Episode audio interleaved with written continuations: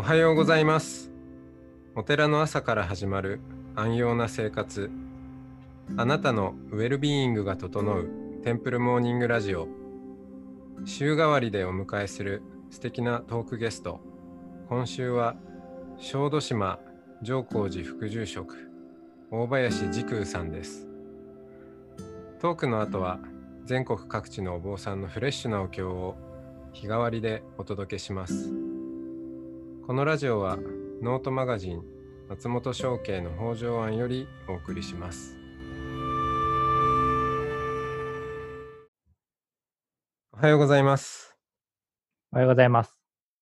はい、えー早いもので、えー今週大林さん小豆島の、えーお話を伺ってきたんですけれども今日が最終日となりました。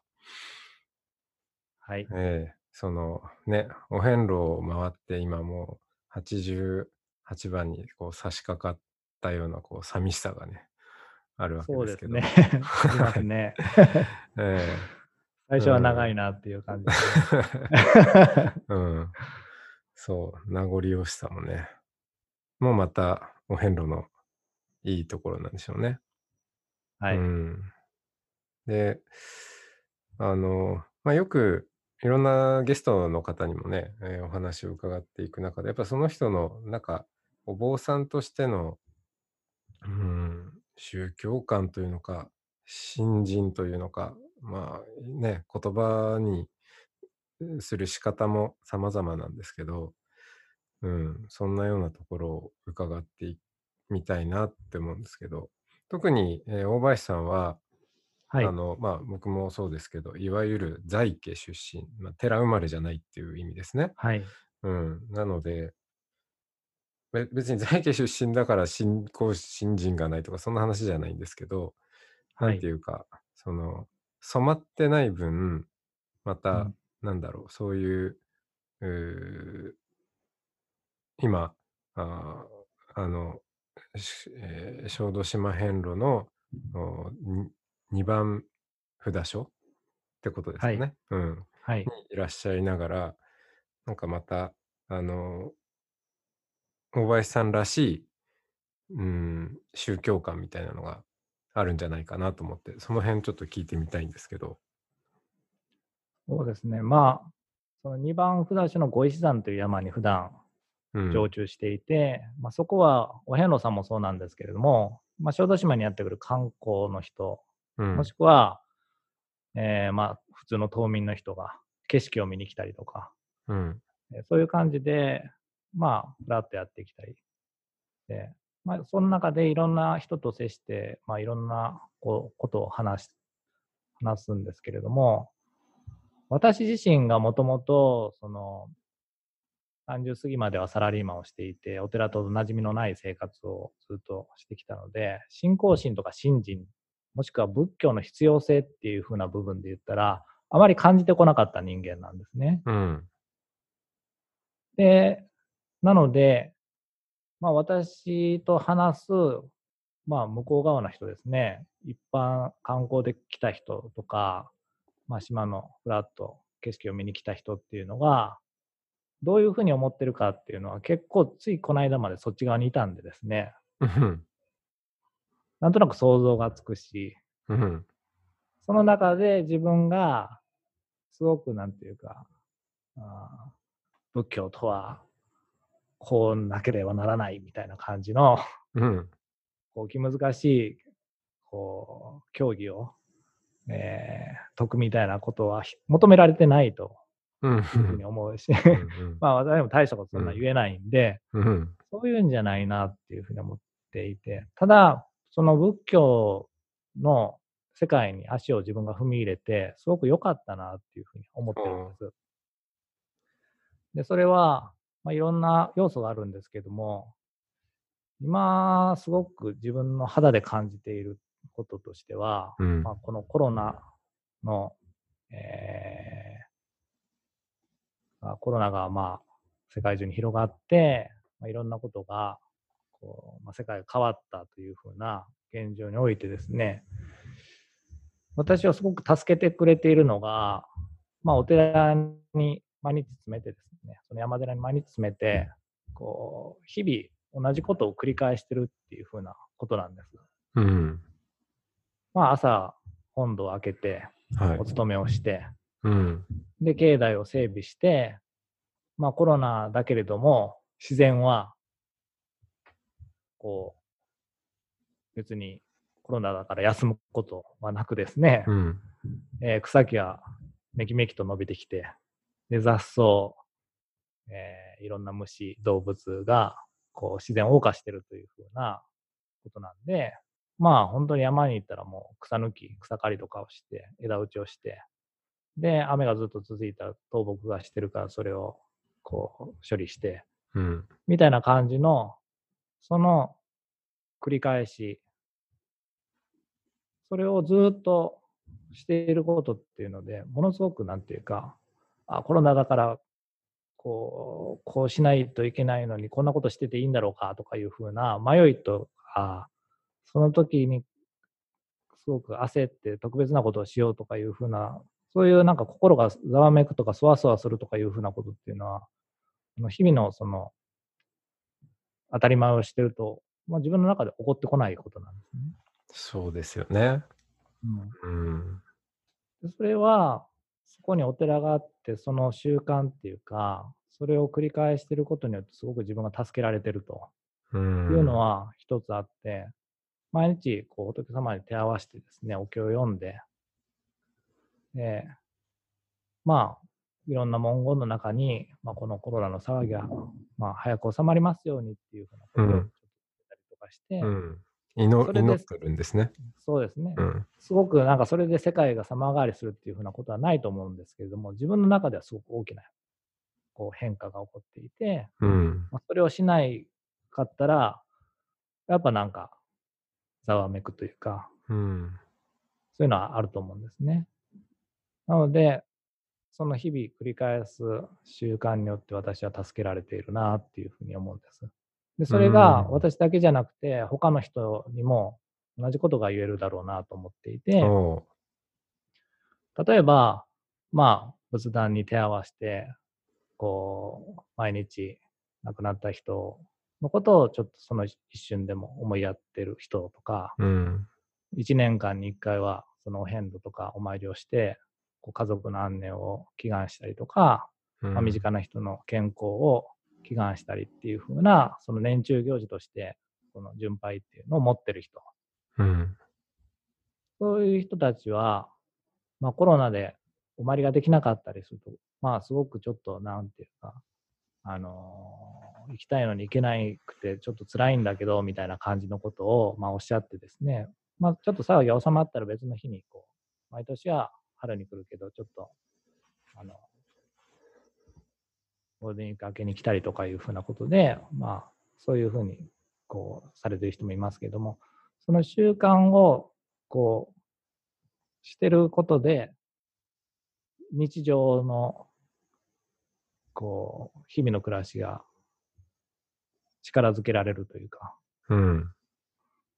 そういうことっていうのが、あの、あるなっていう、思うんです。うん。で、仏教っていうのは、まあ、いろんな教義があって、いろんな宗派があって、まあ、作法的にはこうだとか、ああだとかいうふうなことっていうのは、ものすごくたくさんあってですね、それで細分化して分かれてると思うんですけれども、こう、日本にずっと長らく伝わってきた、今、戦争を経ても残ってるこの日本仏教の、なんていうか、こうみんなが抱いている。ものっていうのが、結構緩やかな感じで、うん。強制力はそんなにないけれども、みんなの、なんていうか、共通項として、ご先祖様がいて、こういうことをしたら罰当たりではなくて、みたいな感じの、ちょっとそういう統一感っていうか、は、みんなの共通概念として日本人として持ってると思うんですよ。うん。社会の慣習になって、まあ定着しているもので定。着してる。うん。で、まあ、お遍路の話がずっと来たんで、お遍路のことで言うと、巡礼に行くっていうと、みんなが称賛するんです。称賛するというか、うん。非常に納得感を得れるんです。うん。遊びに行くってなると、ちょっと後ろめたいんですよ。うん。そっか。うん。あの、ちょっと、俺、一週間、あの、遊びに、ちょっと旅行行ってくるわ、だと、うん。うん。何それ？この。ここの時期に何考えとんやみたいなのがあるんですけど、ちょっとまあ、あの、お遍路行ってくるわうん。と言うと、なんていうか、納得感というか、自分もそうだし、周りに対しての説得力もあってですね、うんその、なんで行くんやっていう質問は来ないっていうことですね。うん。そうですね、うん来にくいですね。うん。うんなので、それが残っていてくれたことによって、まあ、それをすることで、なんというか、心が安らぐっうん。ていうのが仏教の持ってる大きな要素だなっていうふうに思うんですね。うん。なので、まあ、い今生きている人たちの助けにならないと、全然意味がないことだと思っているんで、まあ、いろんな仕事、いろんな環境の中で働いている人たちが、まあ、ちょっとでも安らぐとか安心するとかいうふうなものとして、ずっと残ってる仏教っていうのがうん。役立てるとしたら、そういう自分も納得できる、周りも納得うん。させられることができる、そういうものを仏教は持っているから、その習慣をちょっとすることによって、自分も安らいで、なんか、ほっと安心できる、人心地を受けるっていう風な、うん。そういう仏教的な習慣とか、そういうお寺に馴染みを持つとかいうふうなことを思ったら、まあ、その人のすごく助けになるだろうなと。そうですね。習ううんんで習慣が、あの、まあ、まず、個人、自分の習慣として、とにかくこの一日のおサイクルをこうしていくんだっていううん。ものを持っていることももちろん支えだと思うし、はい。支え。うんで、。それが、あの、でそれをす私はやるんだっていうことが、この社会の中で、うんあ。の、それ私だけがしているすごい得意なことで、うん何それってみんなが思うようなことだとうんなかなかうん難しいと思うんですけど、はいそれを言うと、あ、それっていいことだよねっていうふうに言われる社会の中で定着した慣習としてあるっていうことは、まあ、ますますパワフル。パワフルですね。うん。もうすあの、さっき、えー言われたことで、あそっか、と思ったのが、その、ほら、日々、えーそのお寺で、山の寺で、はい。えーはいお経を読んだりっていうのは、まあコロナ以前からずっとあっはいたわけじゃないですか。はい。だけど、そこで、えーそのお経の文言に、えーまあ、コロナのね、例えば早期収束を願うとか、はい。あと、おーコロナで、まあ、苦しんだ人、亡くなった人に向けてのこう祈りの言葉を入れるとか、それ自体も自分の、なんだろう、支えになっているっていうはい。のは、なんか一つ、うん、面白い、面白いっていうか、な、確かになと思って。うん。そこはやっぱり、あの、それを入れることで、うん なんていうんですかね、まあコロナ対応してるっていうとなんか急に軽くなっちゃうけど、はい。うん。なんかやっぱりこう心理的にあるんですか？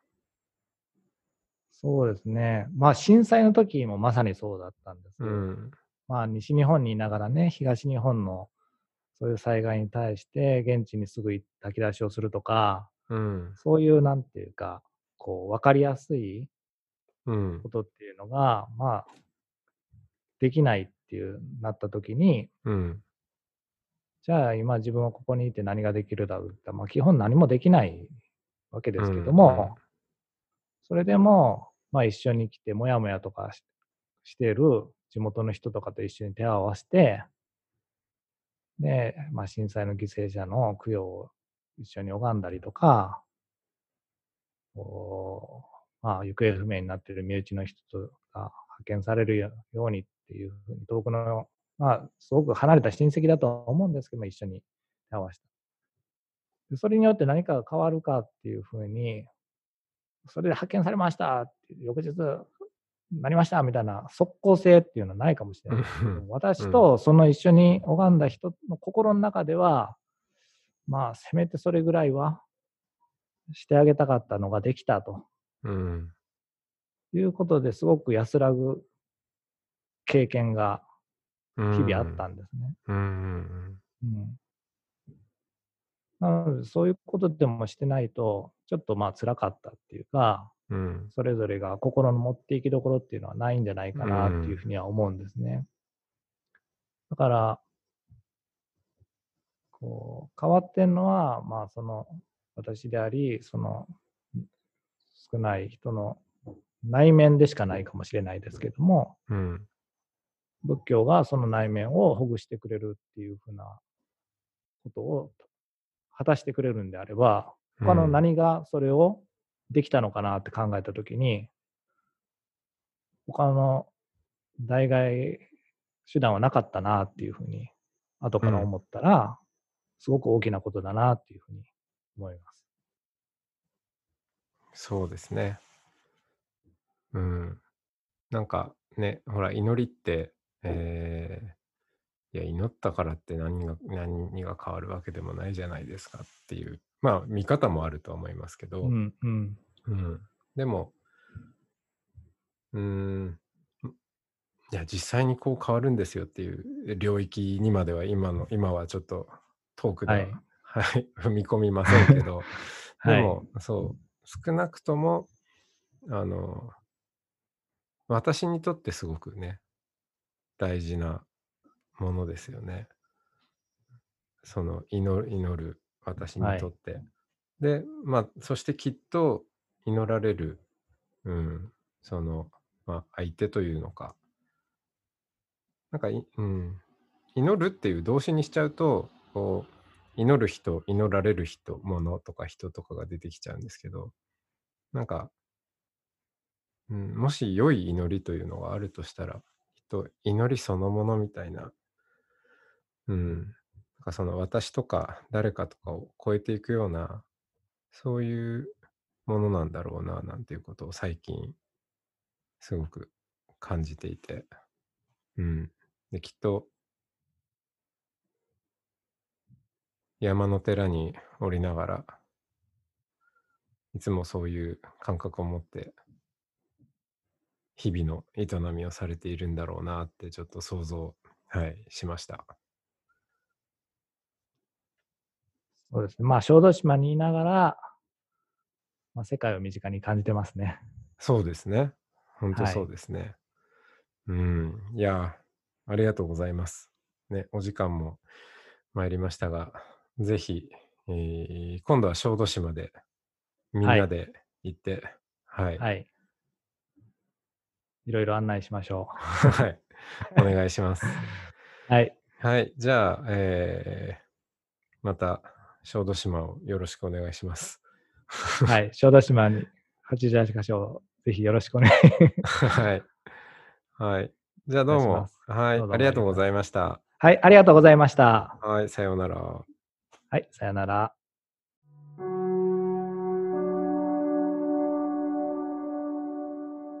今朝のお経は愛知県名古屋市浄土宗青山善林寺派桜青岩寺近藤源流さん尋常来山下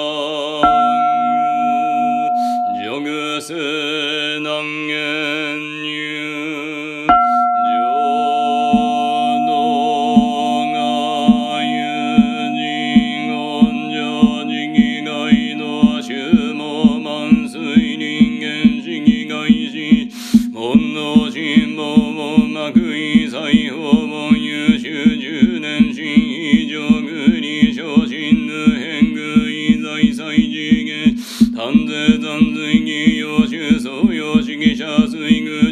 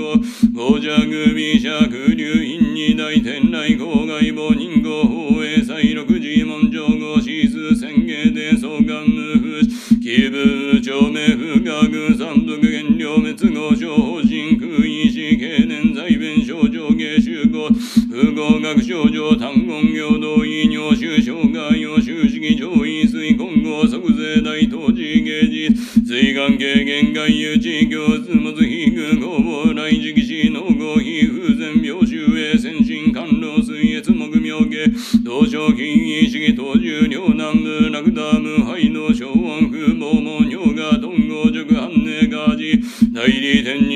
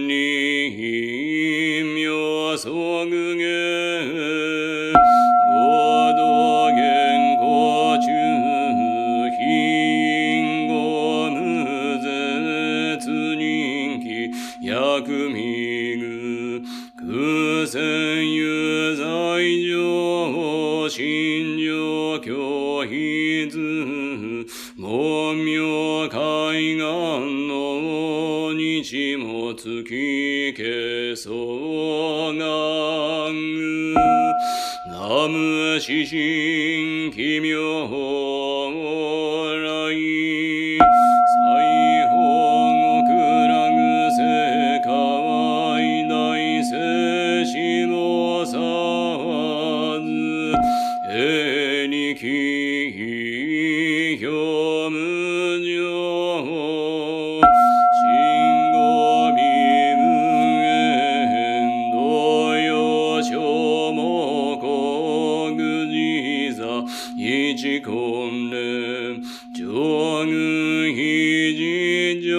法天類鬼神で、囚人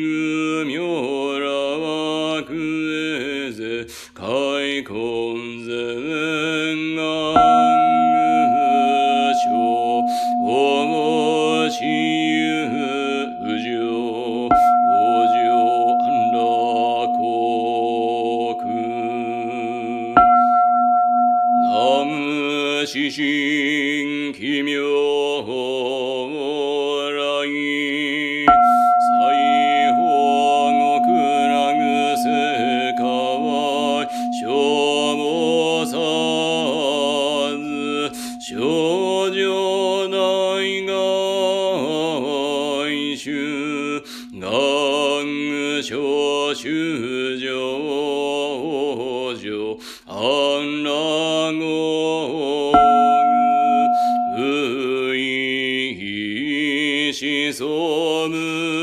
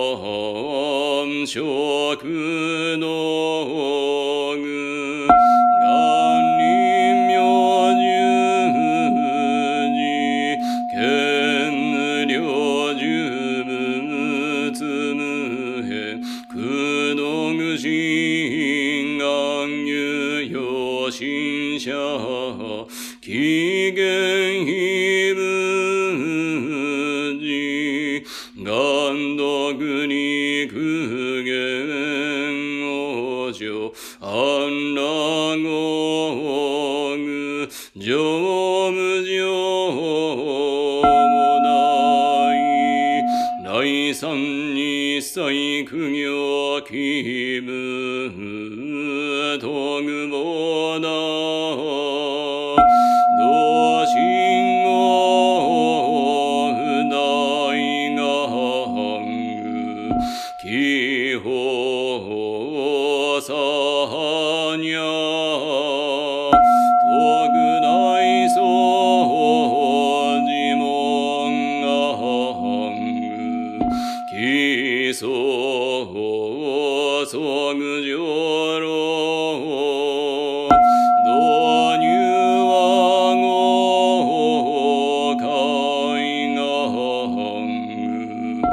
願書修行三を少女無に無不況。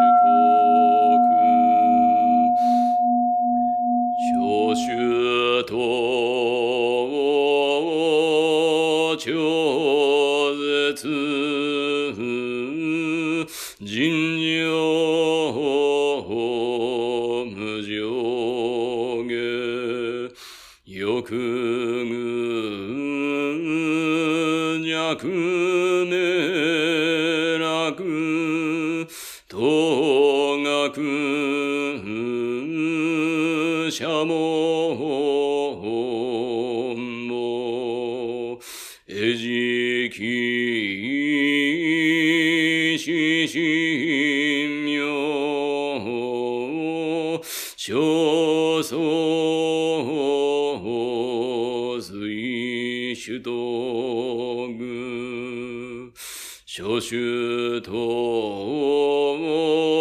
こんにちは。